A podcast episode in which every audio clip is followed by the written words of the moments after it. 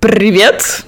Это подкаст «Что если да?» Это Катя. Привет, я Итан, я не говорю по-русски ни хрена. Но у меня сегодня игривое настроение, ведь мы будем отвечать на вопросы. Привет, привет. О, вопросы. Четыре вопроса.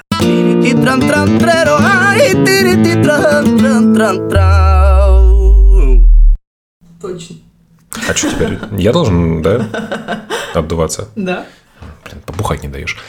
Эм, Переходим к рубрике «Вопросы». Я пока тебе налью. Давай.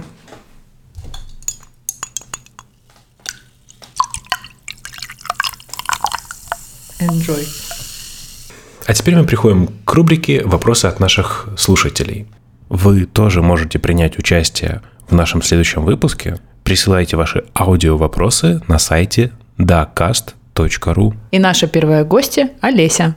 Привет, ребят, меня зовут Олеся, мне 26, я из России. Прослушала ваш первый эпизод и мыслями вернулась в свою поездку в Испанию, в свои первые впечатления. Это была моя первая поездка за границу, осталось очень много эмоций. Очень классно, что вы используете опыт разных людей, людей разных интересов и ведете диалог в такой непринужденной легкой форме. Это очень здорово. Когда я приехала в Испанию, для меня было удивительным такое явление, как э, сиеста. Вот мне очень интересно было бы узнать, с какими культурными особенностями вы столкнулись с самого начала, когда приехали, что вас удивило, то, что непривычно для русского человека. Нет, ну нормально. Сиеста я удивила. Сиеста удивила. Когда я приехал в Каталонию, а это было примерно вот как раз под Рождество, Тут дети, блин, носились с палками, ебашили сраное полено с нарисованной мордой и кричали «Сри полено! Сри полено!» И оно, блядь, просиралось конфетами. Вот это я понимаю. Традиции. Так, теперь перевожу на адекватный язык нормальных людей. А что, нас такие слушают? Значит, полено – это любимая игрушка детей перед Рождеством и Новым годом. Они его бьют как можно сильнее, чтобы получить подарки покруче. Угу. А называется-то как это полено? Я забыла. Кагатио.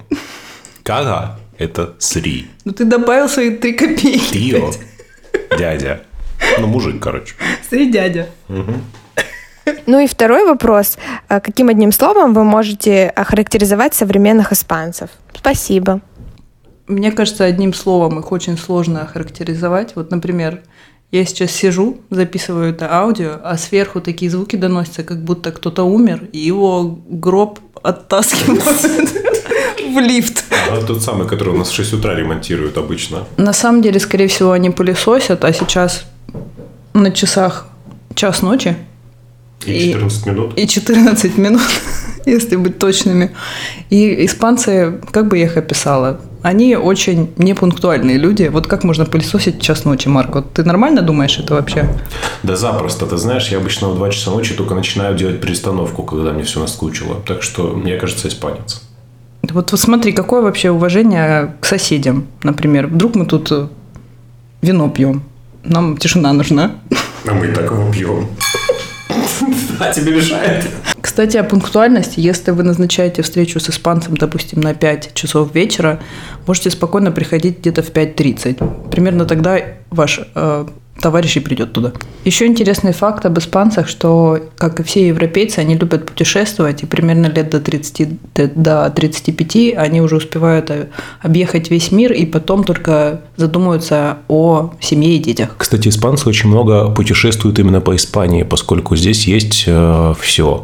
У нас есть море, у нас есть океан, у нас даже есть свои пустыни. Еще часто в рабочих отношениях и даже личных встречается дикая импульсивность, они могут громко эмоционально о чем-то разглагольствовать, но на следующий день все как будто забывается. А еще, в отличие от всяких там итальянцев или французов, испанцы очень гостеприимные. И даже если не говорите на их языке, вы вполне сможете договориться с ними на английском или на языке жестов, да или просто указывая глазами в том направлении, куда вам стоит идти. Поэтому охарактеризовать испанцев в одном слове очень сложно, но я бы сказала, что это слово «страсть».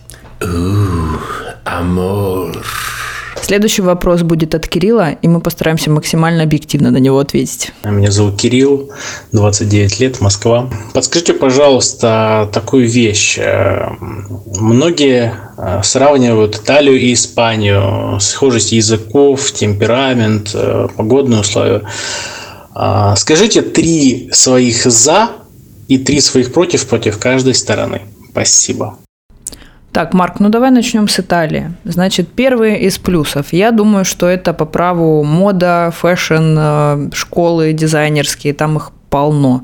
Не могу не согласиться. Хотя бы тот же Милан, это мировая столица моды. Ну и второй пункт, я думаю, это природа, потому что она в Италии нереально красивая, а особенно крутые горы и озера, такие как Лаго Комо, например, которые стоит посетить каждому. И обязательно покататься на лыжах в Альпийских горах. Да, кстати, я вот где-где, а там еще не каталась. Была в Австрии, была в Финляндии, была в Испании, в Андоре, где я только не была. Но вот в Италию очень-очень хочу, потому что многие друзья рассказывали, что там крутая каталка.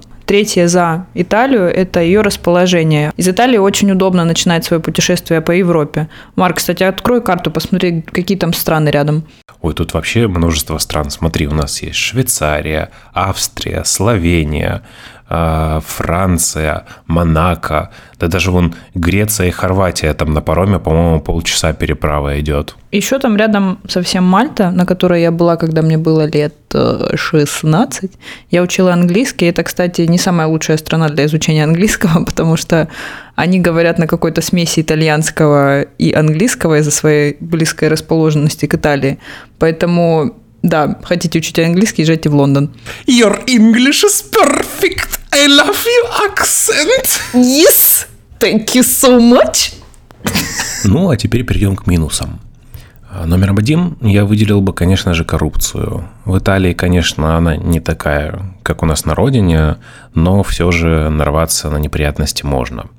И сюда же можно еще отнести присутствие той самой мафии, которая до сих пор на юге страны управляет порядком в городе. Еще я бы отнесла к коррупции платные пляжи на побережье Италии. Я такого не встречала нигде, ни во Франции, ни в Испании. Что вообще противоречит всем законам Европейского Союза и здравому смыслу.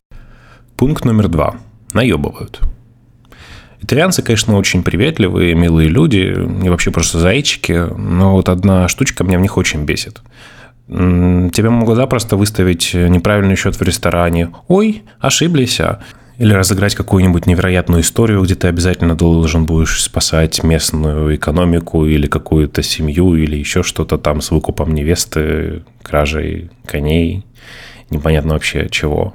Это, конечно, не так распространяется на вас, как на жителя Италии, когда вы уже знаете их язык и местные традиции. Но если вы турист, ой-ой-ой, берегитесь. Ну и третий пункт, конечно, вытекает из плюса то, что итальянцы создали очень много культурного наследия этого мира – но при этом они очень кичатся этим. Это иногда доходит до абсурда. В общем, ладно, хватит засирать Италию. Кать, давай расскажем чего-нибудь хорошего про Испанию. В Испании безумно приветливые люди. Они всегда готовы тебе помочь, все показать, все рассказать. А еще, мне кажется, у нас с испанцами максимально похожий менталитет, ну, если говорить о европейских нациях. Особенно если говорить о южной части нашей прекрасной России, то это вообще одно и то же. Даже климат очень похож, ну, по крайней мере, с Барселоны. Ну да, кстати, если говорить о Барселоне и Краснодаре, они, по-моему, практически на одной широте находятся. Ну или Сочи, да. Еще в Испании недорого жить ну, достаточно недорого. То есть продукты доступные, путешествия доступные. В любой момент можно снять машину и поездить по Испании, посмотреть. В общем, жить здесь довольно дешево. Сейчас как нагрянет кризис, так вообще будет жить за Жить здесь будет очень здорово, потому что все подешевеет еще больше, особенно недвижимость. О, слушай, тут испанец ходит по кухне. Давай спросим у него про Испанию. Итан, а что тебе нравится в Испании больше всего? Я хочу сиваться. Слушай, ну мы же плюсы искали. Бля. Вы послушали мнение эксперта. На самом деле мы долго искали третье за Испанию и поняли, что так много всего общего между Испанией и Италией. Что мы так любим эти страны. Да, и сейчас давай перейдем к против, а потом озвучим все, что есть между ними похожего. Ну, а теперь к минусам. Ушат говна в сторону Испании. Первым пунктом, конечно же, будет знаменитая маньяна.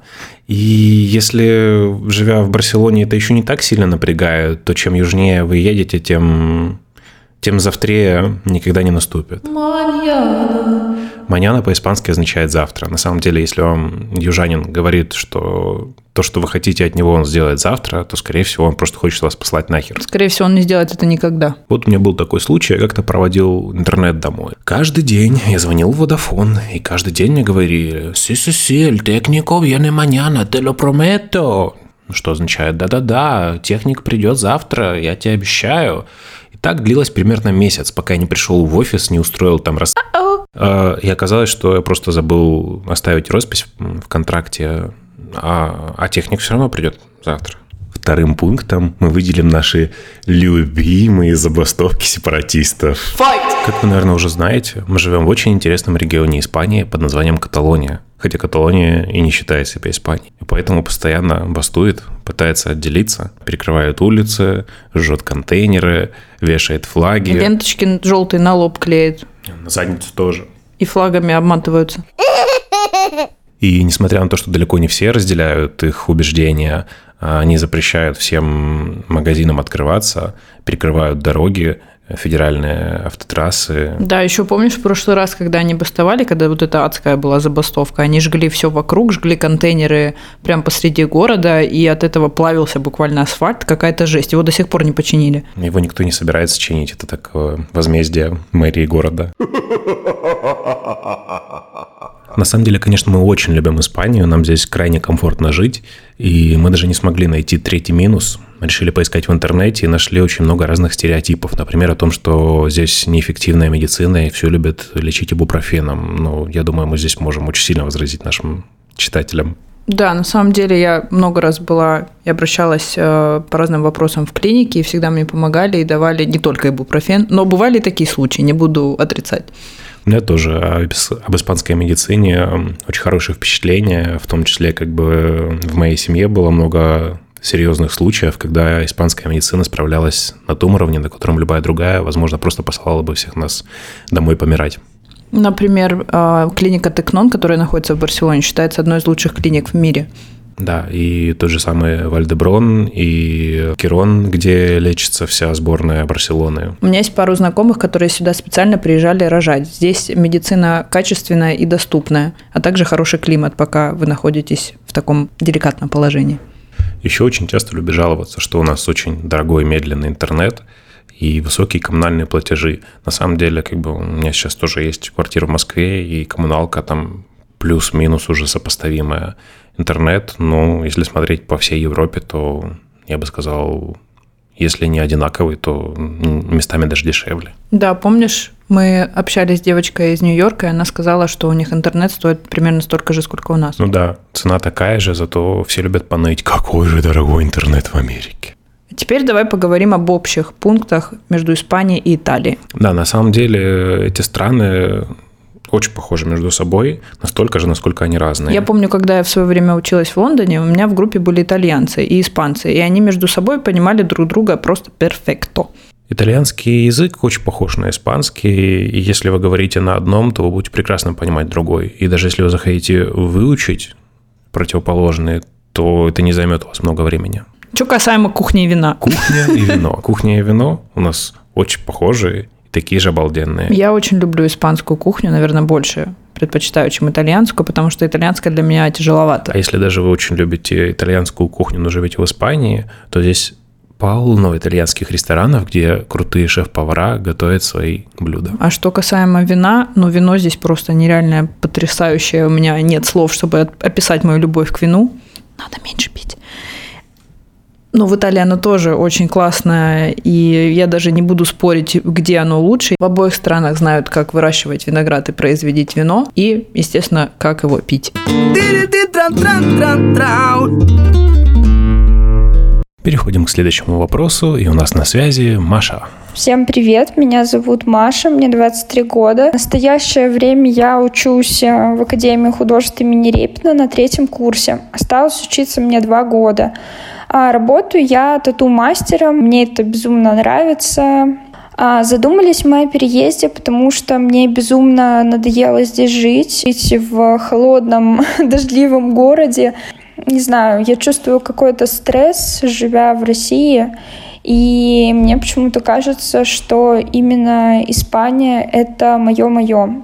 Пока не попробуешь, не узнаешь, но я хочу сделать, наверное, все, чтобы переехать туда через два года, когда закончится у меня учеба. А у меня возникают вопросы, как э, официально переехать без каких-либо проблем, где искать юристов, где читать какие-нибудь сайты, если вы знаете.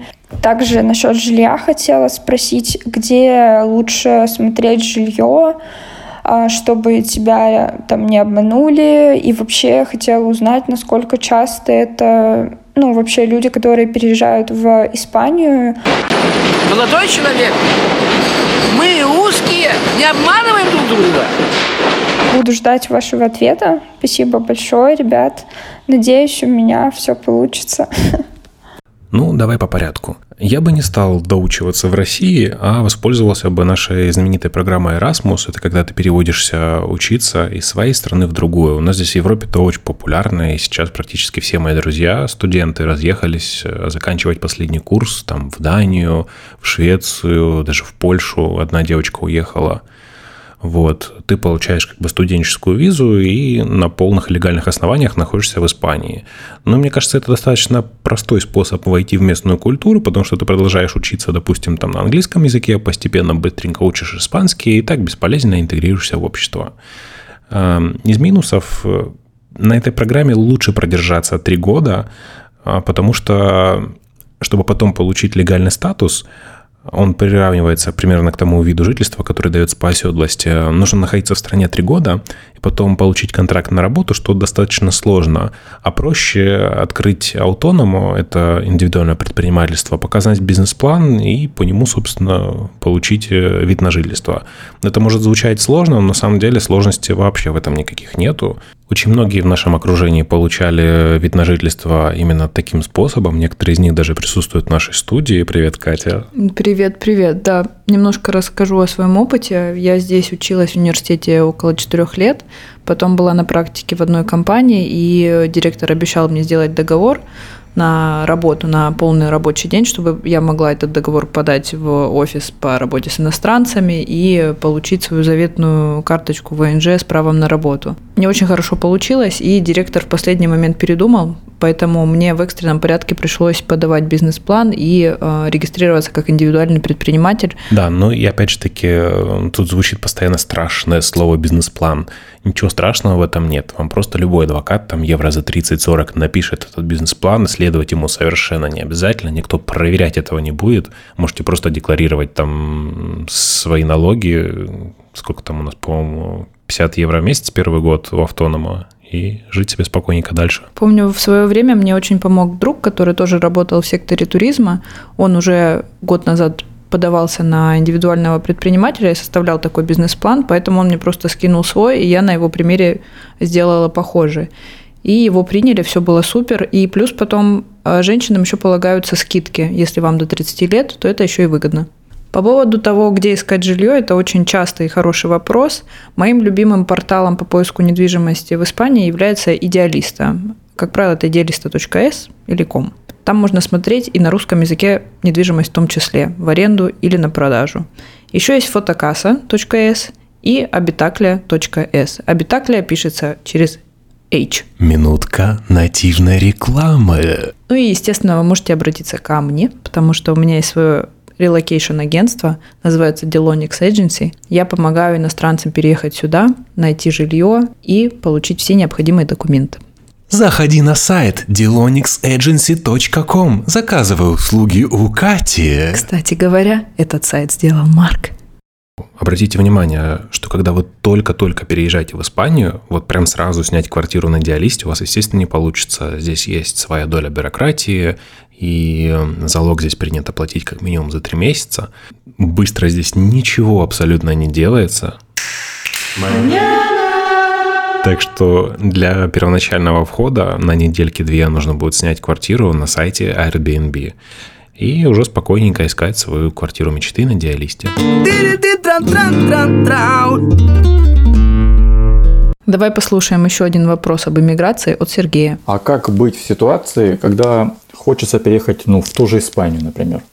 жить, открыть свое дело, допустим. И все это, э, естественно, в легальном поле. Какие вот возможны варианты в этом случае? На самом деле вариантов переезда, конечно, очень много. Но начнем давайте, наверное, с самого простого. А, есть, конечно, золотая виза инвестора, где нужно полмиллиона, есть инвестиции на миллион. Но мы начнем со скромных 50 тысяч на счету. То бишь вам нужно показать приблизительно 50 тысяч евро на счету, что это личные сбережения, доказывать, откуда они взялись, по-моему, совершенно не обязательно в этом случае. Просто декларируйте себя как состоятельного человека и получаете э, ВНЖ, которое называется «но лукратива». Это человек состоятельный, но с одним ограничением. У вас не будет права на работу. Я решил порекомендовать именно этот способ, потому что в вопросе заключался второй вопрос. Можно ли завести свое дело? И здесь как раз-таки есть выход из ситуации без права на работу.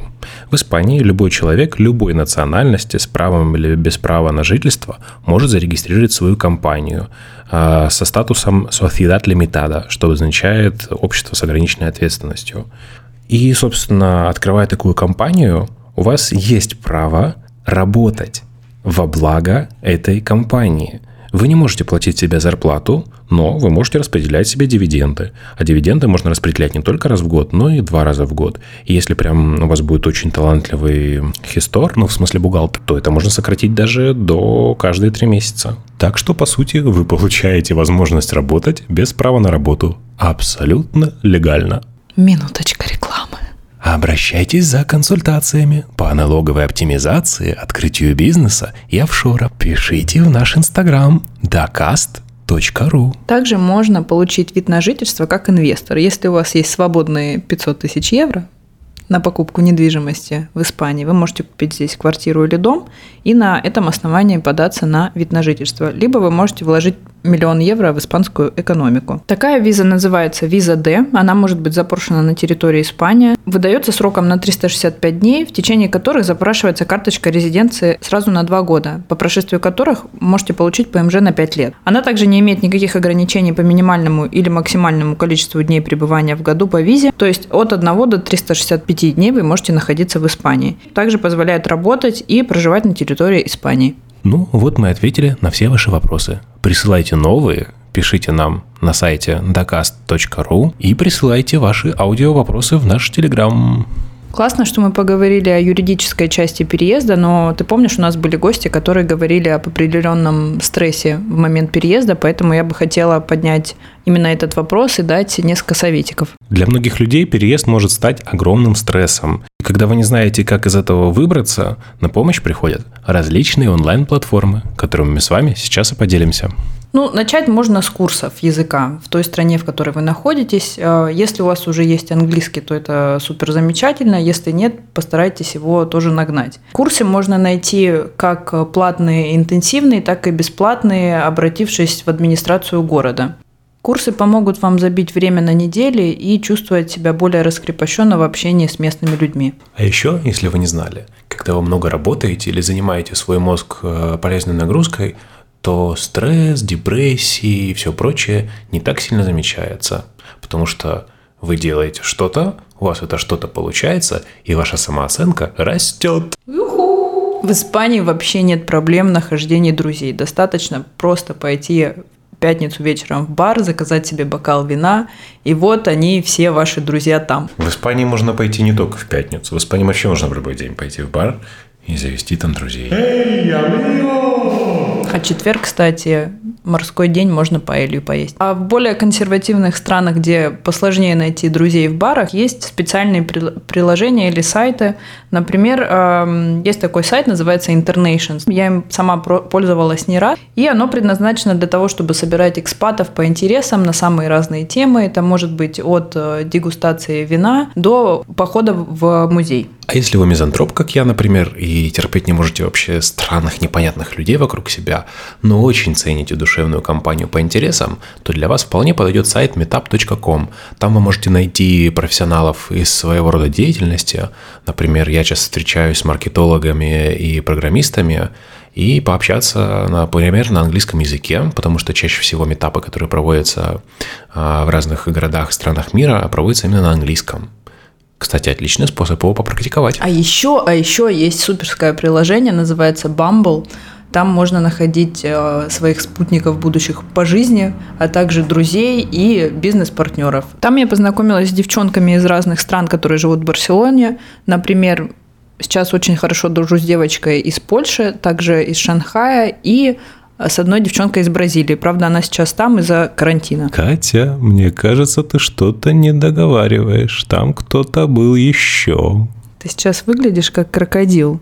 У тебя видны только твои хитрые глаза. Давай, давай, давай. Да, там я познакомилась с очень классным парнем, а, и мы сейчас встречаемся, он из Новой Зеландии.